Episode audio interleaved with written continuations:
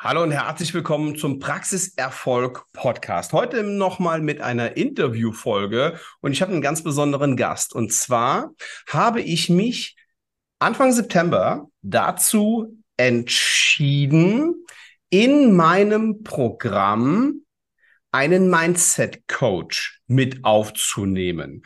Und den habe ich heute jetzt mal im Interview. Wir sind jetzt Stand heute ja, knapp zwei Monate dran.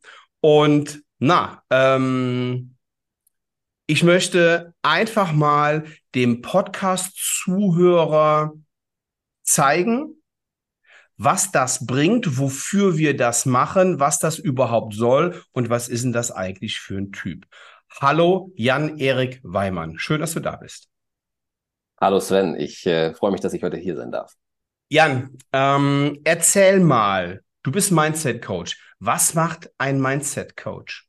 Ja, also als Mindset Coach ähm, unterstütze ich Unternehmer dabei, letzten Endes auf der einen Seite ihre Ziele zu erreichen und gleichzeitig aber auch eine hohe Lebensqualität zu erreichen, weil was wir ja alle kennen, ist irgendwie hart arbeiten und durchziehen. So, das ist das eine, was natürlich auch zum Teil zum Erfolg beiträgt. Aber auf der anderen Seite fällt bei vielen dann eben die Lebensqualität runter. So, und ähm, bei mir geht es darum, beides äh, mit im Boot zu haben und eben ja erfolgreich und gleichzeitig irgendwie glücklich und erfüllt zu sein. Ah, das ist, hört sich schon irgendwie auch so ein bisschen schwammig an. Mhm. Jetzt ein bisschen konkreter? Ja, also letzten Endes würde ich behaupten, es gibt zwei Dinge, die uns irgendwie davon abhalten, unsere Ziele zu erreichen. Das eine ist einmal unser Know-how, unsere Fähigkeiten. Ja, und das andere ist letzten Endes sowas wie unsere Mindset-Blockaden auf mentaler und emotionaler Ebene. Ne? Und mhm. wenn jetzt zum Beispiel jemand zu dir ins Training kommt, dann wird er ja top versorgt mit ähm, den Themen, was das Inhaltliche angeht, also Fähigkeiten dazu lernen und alles verstehen, was an, an Möglichkeiten notwendig ist, um eben maximal erfolgreich zu sein. Aber auf der anderen Seite gibt's halt eben auch noch den Punkt, so dass wir natürlich auch irgendwie eine Gefühlswelt mit dabei haben im Alltag. Ne? Dann bin ich in der Praxis zum Beispiel und will die Preise erhöhen weil ich weiß, dann würde ich mehr Geld verdienen. Ich könnte bestimmte Investitionen tätigen, die dadurch möglich werden. Und auf der anderen Seite habe ich aber so ein Gefühl, wenn jetzt jemand zum Beispiel irgendwie denkt, uiuiui, wer seine Preise erhöht, ist Halsabschneider, so nach dem Motto, ja, dann habe ich da irgendwie Hemmung. Die Frage ist aber, wie entsteht das eigentlich? So, und dem gehen wir dann eben in den Mindset Calls auf den Grund, dass wir gucken, erstmal, was ist die Problematik? Und dann, was steckt da eigentlich dahinter? Ne? Was, was ist die Ursache? Und dann ziehen wir sozusagen, um schön Vergleich zu machen, wie so eine Wurzelbehandlung. Ja? Mhm. Ne? Ähm, wir, wir packen das, das Thema bei der Wurzel. Ne? Also, wir hatten ja den ersten Mindset-Call in, in Form eines Gruppencalls bei uns Anfang Oktober. Und das war Anfang September, spannend. oder?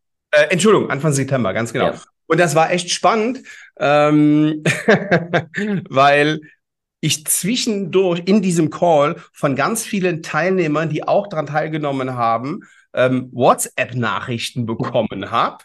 Ja. Und ähm, eine Mitarbeiterin wirklich, die im Büro nebenan sitzt, hier reinkam während des Calls und sagte, ich glaube, ich heul gleich.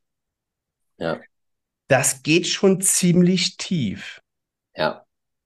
Ähm, erzähl mal, ähm, äh, äh, äh, erzähl mal, was da so Fragen kommen im ja. und wo du meinen Trainingsteilnehmern weiterhelfen kannst.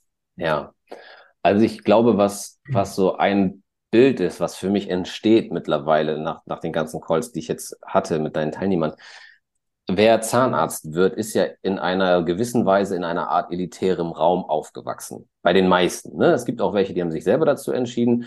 Bei vielen ist es aber auch so, da sind die Eltern vielleicht Zahnärzte oder Rechtsanwälte, irgendwie so in die Richtung.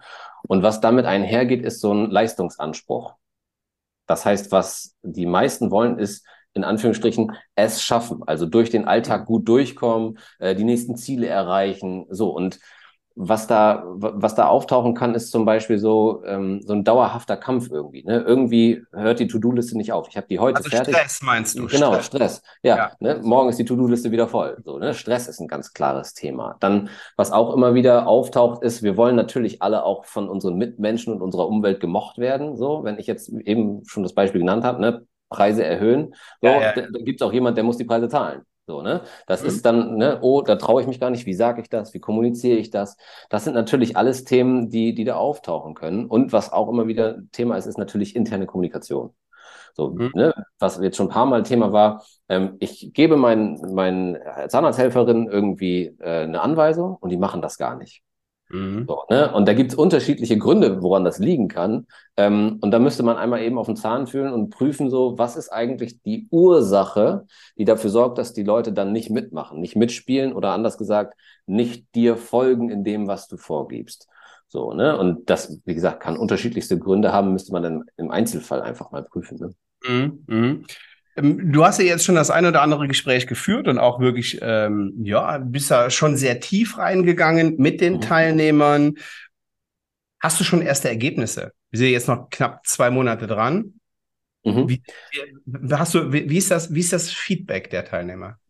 Ja, also ähm, die Leute kommen natürlich in den Call und manchmal ist ein Thema dann gelöst und kommen sie nicht wieder. Brauchen sie auch nicht, weil Thema gelöst. Sie kümmern sich dann um das nächste Level sozusagen. Aber manche kommen natürlich auch nochmal in den zweiten oder dritten Call. Und das ist auch völlig ja. in Ordnung, weil wenn man so einen neuen Gedanken hat, dann muss man den auch erstmal sacken lassen. Das ist natürlich, gehört dazu. So, ne? Ähm, einer der Teilnehmer beispielsweise hatte das Thema Preise erhöhen und ist damit schon einige Monate schwanger gegangen. Mhm. Und wir haben dreimal gesprochen und im dritten Gespräch sagt er, weißt du was, ab 1.10. erhöhe ich meine Preise. So. Mhm. So, ne? Und das ist einfach, was den Unterschied am Ende des Tages macht. Ne? Dass das dran ist, wissen die meisten schon. Ja, ja, ja. ja. Aber dann in die Umsetzung kommen, meinst du? Exakt. Das ist nämlich das, was, was wir bewirken. Ne? Wenn du, wenn du diese Gefühle und diese mentalen Gedankenstränge, warum das nicht geht, wenn du die aufgelöst bekommst, ja, ja. dann kannst du auch das umsetzen, was du schon weißt. Ne? Weil das geht ja vielen so. Sie haben schon viel Know-how. Ne? Bei dir kriegen sie es nochmal richtig geil aufgedröselt in, ein, in einer Struktur, die halt vernünftig funktioniert. Ja? Ähm, und dann ist halt der nächste Schritt wirklich umsetzen. Und das finde ich so schwierig. Viele wenn viele Coaches sagen, so einfach machen, das ist oft leicht gesagt. Für den, der davor steht mit seinen ja. Gefühlen und Gedanken, ist das manchmal halt noch ein Hindernis. Das heißt, erst einmal am, am Mindset kurz arbeiten und dann natürlich die Inhalte genauso umsetzen, wie sie vorgegeben sind. Ne? Mhm. Jetzt ist Mindset ja auch so ein bisschen so ein Modebegriff geworden, oder? Voll. ja, hört man irgendwie an jeder Ecke.